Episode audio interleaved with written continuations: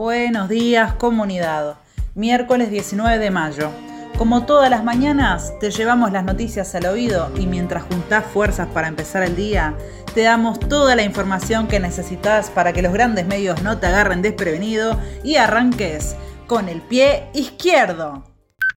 Ayer por primera vez se reportaron 35.543 contagios en un solo día, con 745 muertes. A esta altura, ¿Quién no tiene un familiar, un amigo o un conocido que haya perdido la vida ante la ausencia de un plan integral para combatir la pandemia?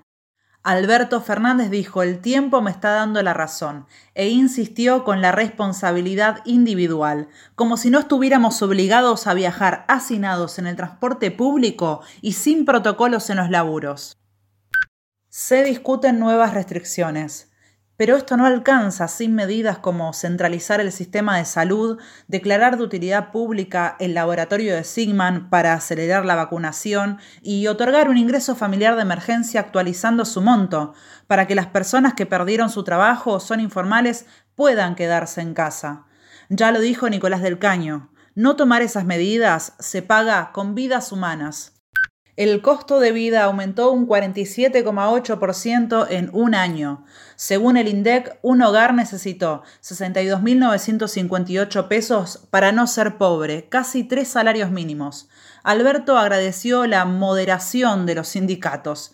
Mientras tanto, el plan de precios cuidados es un fracaso, es una barbaridad lo que cuesta solo comer. ¿Por qué los grandes formadores de precio no muestran sus contabilidad? ¿Será porque saldría a la luz lo que ganan día a día con los aumentos? Muy distinto sería si el control de precios fuera popular, a través de comités de trabajadores y consumidores. El gobierno dijo que suspenderá 30 días la exportación de carne, pero esto tampoco asegura un límite a la voracidad de las patronales ganaderas, las que aumentaron un 65% los precios de la carne y se juegan a parar la comercialización en el mercado interno. Fernández ya retrocedió de anuncios como la suspensión de exportaciones de maíz. ¿Qué actitud tomará ahora frente a la prepotencia patronal? Los metalúrgicos de Tenar y Ciat se declararon en estado de asamblea permanente.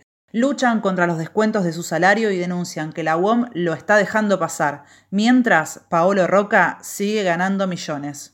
Autoconvocados de salud, precarizados por el PAMI, protestaron en la puerta del hospital Milstein. Venimos atravesando la pandemia, trabajando lo mismo o más que la gente de planta y cobramos casi un 40% menos. Histórica huelga nacional del pueblo palestino en Cisjordania, Jerusalén Este y en las áreas árabes de ciudades israelíes. Al frente estuvo una nueva juventud que enfrenta al genocida Estado sionista y marca otro rumbo que el de las direcciones del Hamas y la autoridad palestina. En Colombia, hoy el pueblo encara una nueva jornada de movilización nacional, exigiendo el cese de la violencia estatal y continúa la lucha por tirar abajo el ajuste del Fondo Monetario Internacional. Ahí va la pregunta del día. Hoy te contamos que un hogar necesitó el mes pasado 62.958 pesos para no ser pobre. Vos, ¿qué tan lejos estás de este monto? Si te gustó este mensaje, compartilo, invita también a todo el mundo a que se suscriba, así vamos agrandando la comunidad de la izquierda diario. Y antes de decir adiós, no te olvides que...